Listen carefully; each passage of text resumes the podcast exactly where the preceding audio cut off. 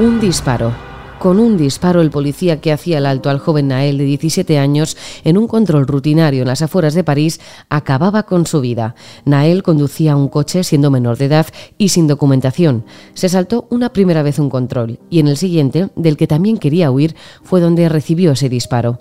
La muerte de Nael ha desencadenado una vez más una serie de revueltas por todo el país. Un país sumido en el caos y que Manuel Macron no consigue controlar. Soy Belén Montes y hoy en el debate, ¿puede pasar en España lo que está ocurriendo en Francia?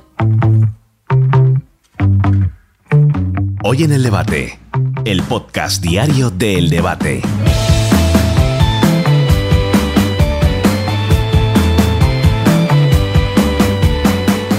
Es la primera vez en las últimas semanas ni en los últimos meses, incluso diría en los últimos años, que Francia salta a la palestra por problemas y conflictos entre sus ciudadanos, el gobierno, las administraciones, el terrorismo incluso. Francia, el que fuera uno de los países ejemplares de Europa, con su bonanza económica, su sistema democrático, su historia, se encuentra ahora en el punto de mira de todos aquellos que creen que Francia ya no es lo que era y que cada día es un poco peor.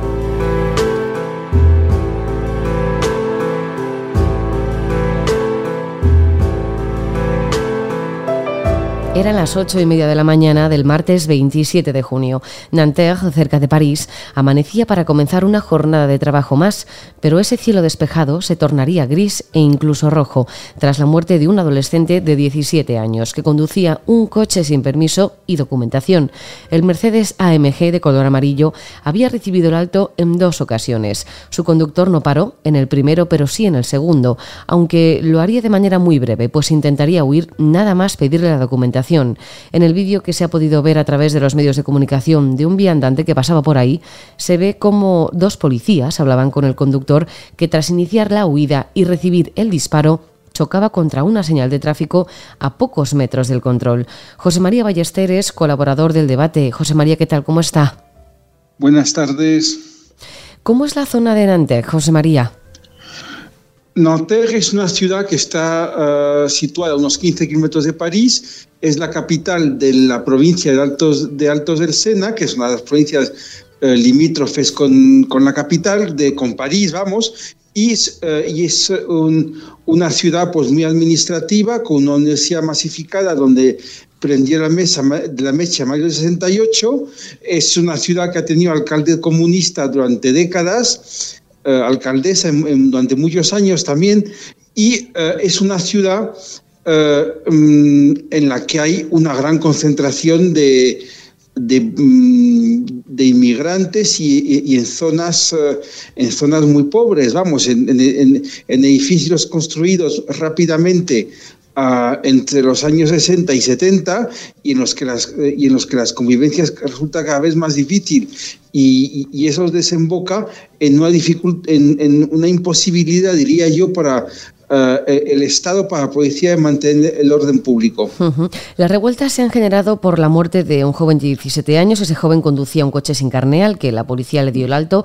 Macron, desde Marsella, ha querido pronunciarse. La afección de la nación y decir que rien, rien ne justifie la mort d'un jeune. Nada de nada, ha dicho, justifica la muerte de un joven. Desde lo acontecido y hasta el momento, al menos se han detenido a 31 personas y 24 agentes han resultado heridos. José María, ¿hasta cuándo van a extenderse las revueltas en Francia? Es muy difícil decirlo por lo menos yo diría que cuatro o cinco días, porque luego igual la gente entra en una mentalidad de vacaciones veraniegas y eso puede eh, calmar un poquito la situación. Por, por, otra parte, el 14 de julio es la fiesta nacional y el presidente, eh, antes incluso de que se, de se conociera la tragedia de Nantes, tendrí, eh, tenía previsto, como, como es habitual, hacer un discurso político importante y es posible que se haya producido una remodelación del gobierno antes, pero no podrá evitar uh, una referencia a Nanterre. Uh, Macron le quedan cuatro años de mandato y tiene una oportunidad ideal para por fin hacer un plan a largo plazo uh, para intentar por lo menos estabilizar las, esas zonas tan peligrosas que no solo en Nanterre, en todo el país. ¿eh? Ah, las zonas alrededor de Lyon son peligrosísimas, las de Estrasburgo, capital de Europa también, y, no voy a hacer la lista entera, pero si, no se... Si, no se resuelve, pues a la vuelta a la vuelta del verano en septiembre, pues podría haber más. José María, la policía es señalada una vez más por su uso excesivo de la fuerza. ¿Qué pasa en Francia para que se haya desencadenado este clima de tensión continua? Una de las causas es la falta de autoridad del Estado en zonas que allí llaman de non-droit, de no derecho. Porque eh, si uno va, por ejemplo, a, a, a, Nanterre o en otras zonas que, que rodean París, pero también en el resto del territorio, Mm, podrá comprobar cómo la policía no accede a esos territorios, no accede por miedo, no accede porque eh, la gente se opone a su presencia y por lo tanto las que mandan ahí son las bandas étnicas, las bandas de narcotraficantes y, muchas veces también los, eh, los imanes. Eh, es sobre todo un, un, problema en las grandes urbes, ¿no? Pero la policía francesa, porque yo, les he frecuentado alguna vez, eh, eh, la policía francesa está desbordada, está desbordada y luego llega un momento en el que, en el que pierde los nervios. el policía tenía razón al pedir, al pedir control de identidad al pobre Nael, toda la razón, pero perdió los nervios tuvo una reacción excesiva en el momento más inoportuno y eso ha desencadenado. Pero no es solo la lectura inmediata de los acontecimientos, es pasar allí tres o cuatro días y comprobar lo que está pasando. Pues José María Ballester, colaborador del debate y buen conocedor de, de Francia, muchísimas gracias. Gracias.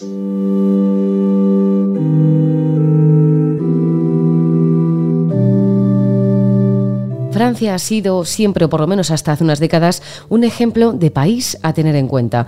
Hasta la llegada de la inmigración descontrolada, la violencia policial, los guetos, los atentados terroristas como el de Bataclan o los originados a raíz de las caricaturas en la revista satírica Charlie Hebdo, los radicalismos en las escuelas que han terminado con profesores asesinados, Francia arrastra una extensa lista de crímenes y acontecimientos desastrosos que han conseguido situarle entre los países más peligrosos de Europa. De hecho, los Juegos Olímpicos de 2024 se blindarán para evitar los actos violentos que ocurrieron en la final de la Champions de 2022. Gabriel Albiac es filósofo, escritor y columnista del debate. Gabriel, ¿qué tal? ¿Cómo está? Hola, ¿qué tal? Buenos días. Usted vivió muchos años en París. ¿Cómo es el París o cómo es la Francia que se vive ahora y cómo era la que usted vivió?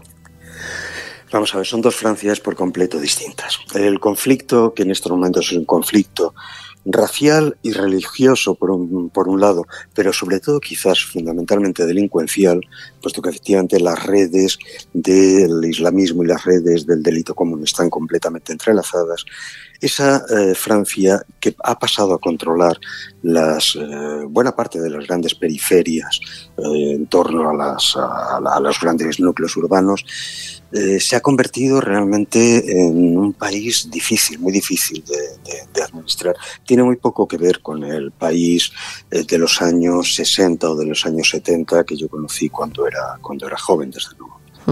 Entonces, eh, comenta que esto es un problema racial, es un problema religioso, es un problema mm, delincuencial, pero ¿cuál es el germen que ha llevado a la sociedad francesa a acabar así?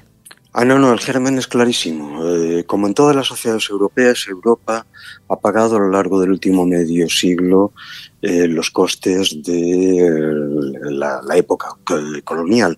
En el, caso, en el caso francés, el desgarro de la sociedad francesa se inicia con la guerra de Argelia. Es que no hay que perder de vista que la guerra de Argelia son ocho años de una guerra extremadamente cruenta que afectó no solo a Argelia, sino que eh, se extendió a, todo el territorio nacional francés. Eh, la primera generación de argelinos instalados en Francia hizo lo imposible por integrarse en Francia. Lo consiguió mal. La segunda generación eh, se, descubrió relativamente marginada. Y lo que se llama la tercera generación eh, directamente entra en choque con eh, la sociedad francesa y de algún modo busca el retorno a las imposibles raíces de un Islam que ya eh, no puede encontrar, porque naturalmente eh, se trata ya de una generación nacida en una sociedad distinta. Pero mira, yo estaba en París en el 84, en diciembre del 84, no lo olvidaré nunca, cuando empezó este último giro en Francia tras la gran, la, gran marcha eh, antirracista de Convergencia 84, de pronto cuando se cierra la marcha en París, eh, los dirigentes, los jóvenes, fueron una marcha de jóvenes, los jóvenes dirigentes eh, musulmanes intervienen en el mitin para decir no habéis entendido nada, nosotros no queremos saber nada de Francia, nosotros queremos retornar al Islam de nuestros mayores. Desde el 84 hasta hoy, lo único que se ha producido es el choque de lo que es imposible, es decir, el retorno al pasado. En la última campaña electoral escuchamos a la candidata Marine Le Pen decir esto sobre el candidato Eric Zemmour. Projet d'Eric Zemmour, un projet euh, euh, de, de, de, guerre civile, de, euh, de, de, división, de brutalité. Definiendo el proyecto de Zemmour como un proyecto de guerra civil, pero se indignaba cuando Emmanuel Macron le hacía una afirmación igual. Par contre, dans la cité, vous allez créer la guerre civile. Je vous le dis en toute sincérité. Parce que ça veut dire que vous vous attaquez... Gabriel, ¿es cuestión de cambiar de política? ¿Pueden y deben los políticos acabar con toda esta ola de violencia o es imposible hacerlo? Vamos a ver, esas dos declaraciones que has escuchado son características de lo que en este momento es una especie de mito fundante eh, en Francia. El mito de que eh, Francia va hacia eh, la guerra civil. Bueno, lo que todo el mundo entiende, porque está a la vista de todos, es que la situación hoy en Francia es insostenible que la vida normal en eh, los grandes barrios de la periferia es una vida completamente al margen de la ley, controlada básicamente por los grandes clanes del tráfico de la droga y soportadas sobre una especie de gran manto de ideología islamista que sirve básicamente para recubrir lo que en realidad no es más que gangsterismo. Es cierto que se ha llegado al límite. Yo no pienso que hablar de guerra civil sea sensato, pero sí pienso que el Estado está ante una apuesta muy difícil de salvar. Mirando un poco más nuestro ombligo, Gabriel, ¿hay posibilidad de que algo así pudiera ocurrir en España? ¿Qué nos diferencia a los españoles como sociedad de los franceses? Bueno, el no haber sido una potencia imperial en el último siglo y medio. Eh, eh, por lo tanto, el no haber tenido que afrontar el problema del desplazamiento masivo de inmigración que eh, viene ligado a la caída de un imperio colonial. Ese primer movimiento migratorio España no lo ha sufrido. Naturalmente, la segunda ola o la tercera ola, la que en estos momentos se abate sobre Europa y que está más ligada al desmoronamiento completo de eh, todo el continente africano, eso naturalmente que creará a medio plazo problemas grandes pero eh, ya a partir de un umbral mínimo que en el caso del resto de Europa se ha sobrepasado hace decenios. Pues Gabriel Albiac, filósofo, escritor, columnista del debate, muchísimas gracias. Muchísimas gracias a vosotros.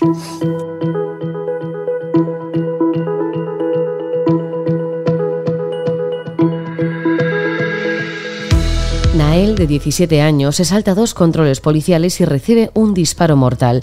Las calles de Francia se revuelven contra una violencia policial injustificada contra un menor, pero que desde el gobierno de Macron no saben controlar.